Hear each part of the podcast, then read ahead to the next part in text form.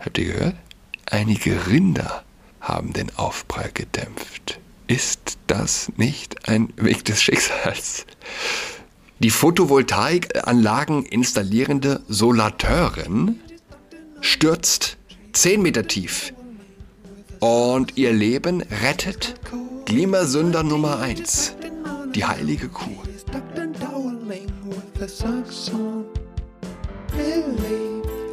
Hallo und herzlich willkommen zu Adrats Podcast. Mein Name ist Julian Adrat. Lasst mich ein paar Gedanken zur Berlin-Wahl loswerden. Äh, ich habe, vielleicht bilde ich es mir ein, dass die Stadt immer schmutziger wurde, vor allem das letzte Jahr über. Ich habe seit knapp einem Jahr jetzt einen Hund, einen kleinen weißen Hund. Ich habe auch Kinder und schon zuvor auf die Scheiße auf dem Boden geachtet. Mit einem Hund achtet man nicht nur auf die Scheiße auf dem Boden, man muss ja auch Scheiße äh, also aufheben vom Boden, aber mit einem Hund achtet man nochmal auf andere Dinge.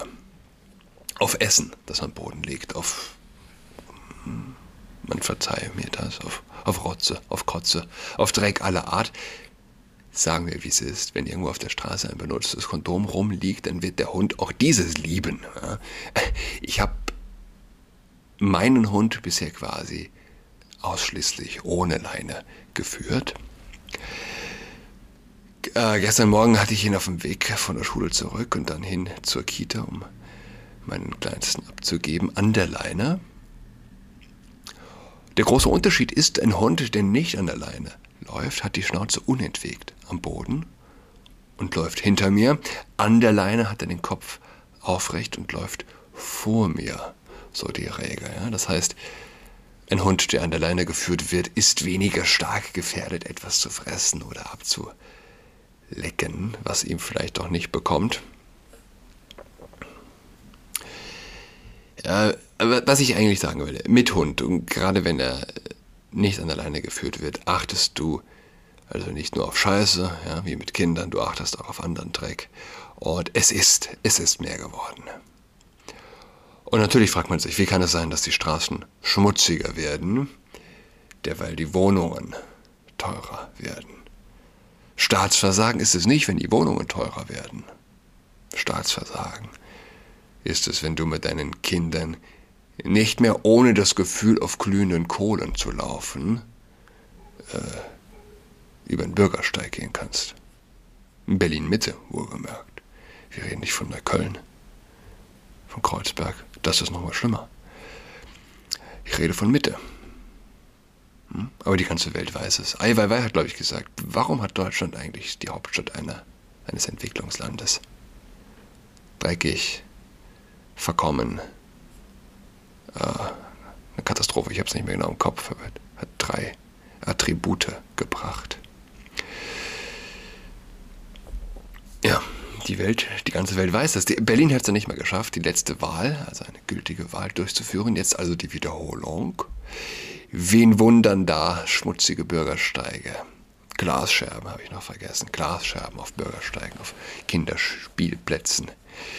Wisst ihr, ich, ich habe in Berlin schon Männer am helllichten Tage auf dem Spielplatz gesehen, die sich gegenseitig den Finger in den Po geschoben haben. Hm? Mitten auf dem Kinderspielplatz. Das glaubt mir eher keiner.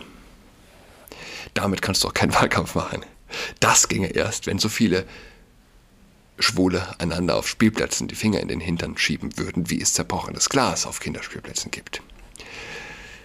Ja, das brauchst du schon, um eine Kampagne zu machen. Aber hm, warten wir es ab.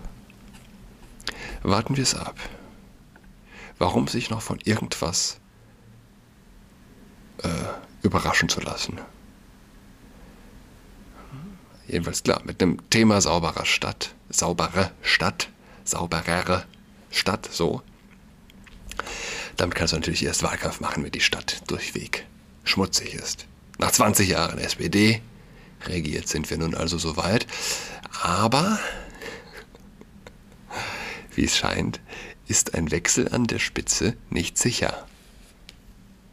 Ich sage 18,4 Prozent der Wähler haben je ein anderes Label für Gehirnwaschung für sich beansprucht. Ja? 18,4 Prozent das Label SPD und 18,4 Prozent das grüne Label. 105 Stimmen Unterschied. Haben den Unterschied gemacht, dass die SPD also zweite, äh, zweiter wurde. Oh, naja, klar, natürlich sind die 18,4 Prozent, die für Grün gestimmt haben, weitaus extremer drauf. Das sind Überzeugungstäter. Man kann äh, dabei wirklich von Extremismus sprechen. Denn die Grünen haben sogar 3% hinzugewonnen. Das heißt, wie kannst du diese Menschen noch erreichen? Krieg scheint sie nicht zu schrecken. Energiepreise scheinen sie nicht zu schrecken. Das Klima ist ihnen egal. Ja? Nach ihren eigenen Statuten geht ja alles nach hinten los. Grüne sind an der Macht, weil man will mit aller Kraft aus der Atomenergie aussteigen. Nie war der Kohlestromanteil höher äh, in letzter Zeit. Was also jetzt? Geht es ums Klima oder geht es um eure Furcht vor der Atomenergie? Ich meine, es gibt vernünftige Menschen, die mögen keine Atomenergie. Sie ist ihnen nicht geheuer. Aber es gibt keinen vernünftigen Menschen, der aktuell fordert, die AKWs, die Verbliebenen, abzuschalten. Wer sich grundsätzlich vor Atomkraft fürchtet, hat einfach vielleicht ein, einen geringen Glauben an menschliche Erfindungsgabe. Aber ich glaube, auch wenn man einem solchen Menschen zwei Szenarien vorhält. Okay, pass auf, zwei Länder. Das eine ohne Atomkraft, das andere mit. Glaubst du ernsthaft, dass das, dass, dass nicht das mit Atomkraft das andere technologisch weit übertreffen wird? Wird nicht in 500 Jahren der Mensch über uns lachen und sagen, sie hätten Angst vor Atomenergie. Aber nichts ist einfacher zu beherrschen. Ich glaube an den Menschen. Wir sind Abbild des dreieinigen Gottes. Und wir werden in der Lage sein, über Atomkraft zu herrschen und sie zu kontrollieren. Ich war neulich erst auf der Wikipedia-Seite zur Nuklearkatastrophe von Fukushima. Ähm, ich habe eine Szene in meinem Roman verarbeitet und äh, ja, was, was schätzt ihr, wie viele Menschen sind an Krebs gestorben? Oder direkt an Strahlungsschäden? Mich interessiert nicht der Tsunami. Auf Japan schwappt Wasser und Deutschland steigt aus Atomenergie aus. Man kann es gar nicht oft genug sagen. Und niemand hat es schöner ausgedrückt als Donald Trump. What Angela Merkel did to Germany is a disgrace. In jeglicher Hinsicht. Also mich interessiert nicht der Tsunami. Wikipedia also, ja. Die Unfallserie begann am 11. März 2011 um 14.46 Uhr Ortszeit mit dem Tohoku-Erdbeben, das durch nachfolgende Flutwellen Tsunami über 22.000 Japaner tötete. 470.000 Menschen mussten in den folgenden Tagen evakuiert werden. Auch das an der Küste gelegene Kraftwerk wurde beschädigt. Folgeschäden liefen gleichzeitig in vier von sechs Reaktorblöcken ab. An Block 1 bis 3 kam es zu Kernschmelzen. Große Mengen an radioaktivem Material, rund 10 bis 20 Prozent der Menge radioaktiver Emissionen der Nuklearkatastrophe von Tschernobyl wurden freigesetzt und kontaminierten Luft, Böden und Wasser und Nahrungsmittel in der Land- und mehrseitigen Umgebung. Ungefähr 100.000 bis 150.000 Einwohner mussten das Gebiet vorübergehend oder dauerhaft verlassen. Okay, also jetzt nochmal. Jetzt schätzt mal, wie viele Tote durch Krebs? 22.000 tote Japaner. Äh, über die Flutwelle. Ja? Wie viel durch Krebs? Ein Todesopfer wurde durch eine Krebserkrankung infolge der Strahlungseinwirkung 2018 bekannt. Eins. Echt? Wer hätte das gedacht? Hätte man das gedacht? Eine 2015 veröffentlichte Übersichtsarbeit trug Schätzungen bezüglich der Morbidität und Mortalität aus sechs Publikationen zusammen. Die Schätzungen basieren alle auf dem LNT-Modell, Forscher der Universität Stanford, schätzten die weltweiten Gesundheitsfolgen auf 130 krebsbedingte Todesfälle und 180 krebsbedingte Erkrankungen, 90 Prozent davon in Japan. Darüber hinaus seien bis zu 600 Todesfälle infolge der Evakuierung aufgetreten. 2014 Evaleo, was, was ist das hier? Evangeliu et al also eine andere Gruppe, wohl schätzten die Zahl der Krebserkrankungen auf 230 bis 850 und die Zahl der krebsbedingten Todesfälle auf 120 bis 650, zusammen mit 610 durch Belastungen von Arbeitern und Zwangsevakuierungen verursachten Fällen. Ergeben sich so insgesamt 730 bis 1260 Tote. Aliu et al. Was ist das hier für eine, für eine Abkürzung? Ich weiß nicht. Fassen vorliegenden Studien zusammen, ohne auf ein definiertes Ergebnis zu kommen. Laut dem Bericht von 2013 wurde bis zu diesem Zeitpunkt keine strahlungsbedingten Todesfälle oder akuten Erkrankungen beobachtet. Die von der Bevölkerung erhaltenen Strahlendosen waren generell gering bis sehr niedrig und ein Anstieg von strahlenbedingten Erkrankungen sei nicht erwartbar. Für zwölf Arbeiter, die sehr hohe Strahlung Schilddüsen, Drö, Schilddrüsendosen, so von zwei bis zwölf GY ich weiß nicht, wie man das nennt, GI, ausgesetzt waren, sei ein erhöhtes Risiko von Schilddrüsenkrebs und Störungen erwartbar.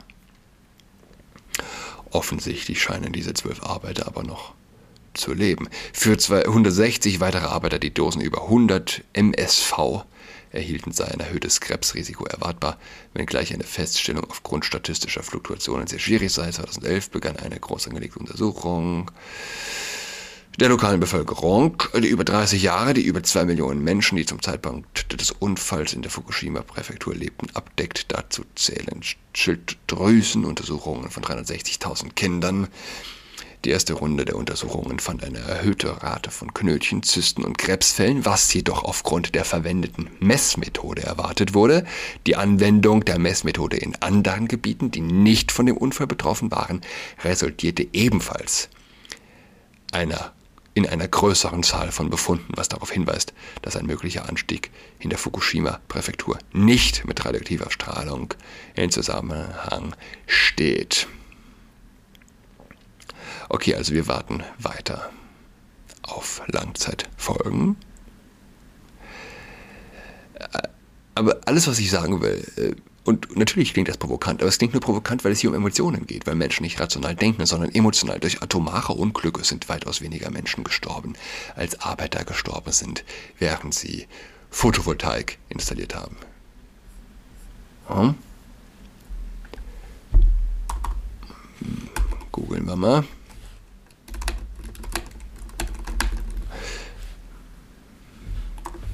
Älter die Eingaben. Arbeitssicherheit. Ein Artikel von 2010. Die Installation einer Photovoltaik, Photovoltaikanlage ist nicht ungefährlich, denn Solateure, Solateure, oh, arbeiten oft in großer Höhe und auf unsicherem Untergrund. Das ist ein weitaus größeres Problem als der Umgang mit Elektrizität. Es war kurz vor der Mittagspause, als das Dach der Scheune unter den Solateuren nachgab. Tolles Wort, Solateur. Ein dramatischer Moment, auch wenn der Bericht der Polizei in nordrhein-westfälischen Hamm über die Geschehnisse am 13. April 2010 eher nüchtern ausfällt. Nach bisherigen Erkenntnissen montierten drei Männer auf dem Dach eines Gehöfts eine Photovoltaikanlage. Bei den Arbeiten brachen zwei Männer gleichzeitig in das Dach ein und stürzten sechs Meter in die Tiefe. Ein 27-Jähriger wurde mit einem Rettungshubschrauber und ein 39-Jähriger mit einem Rettungswagen in ein Krankenhaus gebracht. Die dritte Person wurde nicht verletzt und konnte das Dach über eine Leiter verlassen. Solche Unfälle kommen zurzeit häufiger vor, heißt es bei der Bezirksregierung Arnsberg, wo das Amt für Arbeitsschutz angesiedelt ist. Diese Fallkonstellation ist nicht einzigartig, sagt ihr Sprecher Christoph Söbbeler.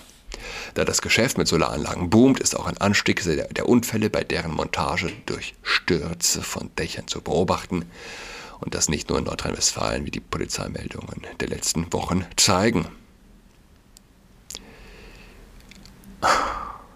Am 26. April brach eine 38-Jährige bei letzten Arbeiten an einer Solaranlage auf dem Dach eines Kuhstalls durch eine Eternitdachlichtplatte und stürzte 10 Meter tief auf den Stallungsboden, obwohl Glück im Unglück einige Rinder den Aufprall dämpften, musste sie schwer verletzt mit dem Rettungshubschrauber ins Krankenhaus gebracht werden. Habt ihr gehört? Einige Rinder haben den Aufprall gedämpft. Ist das nicht ein Weg des Schicksals? Die Photovoltaikanlagen installierende Solateurin stürzt 10 Meter tief und ihr Leben rettet Klimasünder Nummer 1, die heilige Kuh. Ist das zu fassen? Ja, okay, und dann kommen hier noch so ein paar in diesem Artikel von also 2010 auf photovoltaik.eu.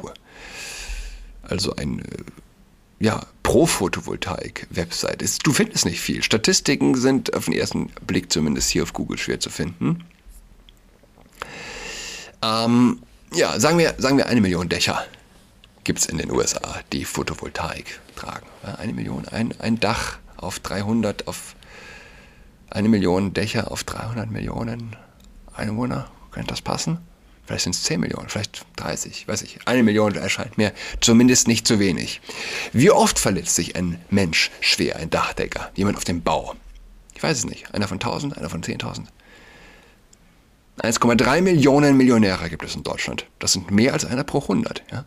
Sagen wir es, um es einfach zu machen. Selbst wenn es wahrscheinlicher ist, Millionär zu sein, selbst wenn es hundertfach weniger wahrscheinlich, wahrscheinlicher ist, als Dachdecker beim Job zu sterben, als Millionär zu sein, sind es vielleicht noch mehr Tote als beim Atomunglück in Japan. Das letztlich global betrachtet werden muss. Als Tote durch Atomenergie. Gut, wenn man mit Zahlen anfängt, sollte man exakt bleiben, aber für meine Argumentation, Argumentation sollte es reichen bei einer, ähm, ja, ich habe hier, lasst mich hier nochmal, hier, an jedem vierten Tag stirbt ein Bauarbeiter im Job. Erschreckende Bilanz in der Bauwirtschaft, 56 Mitarbeiter sind in den ersten acht Monaten im Job gestorben. Dachdecker, klar, Dachdecker, Dachdecker, Dachdecker. Es sind in der Regel die Dachdecker. Insgesamt wurden in den ersten acht Monaten zudem 65.701 Arbeitsunfälle gemeldet. Lese ich hier, Berliner Zeitung. Ja, die häufigsten Ursachen für die tödlichen Unglücke sind die Abstürze aus großer Höhe sowie tödliche Verletzungen durch herabfallende Teile. Es ist der Abgrund. Der Abgrund ist das Entscheidende. Der Abgrund der 18,4 Prozent. Das will ich damit sagen. Mit Argumenten wird es schwierig, die 18,4 Prozent zu erreichen. Vor allem die 18,4 Prozent Grünen. Aber es gibt nur einen Weg nach vorne.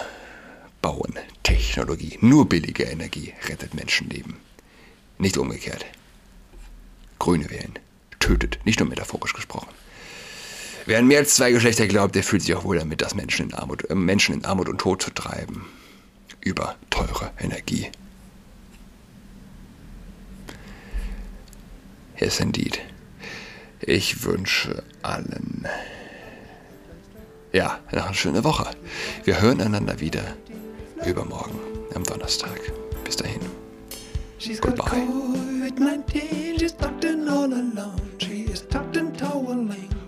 Socks on. She's got COVID 19, she's tucked in all alone. She is tucked and toweling with her socks on.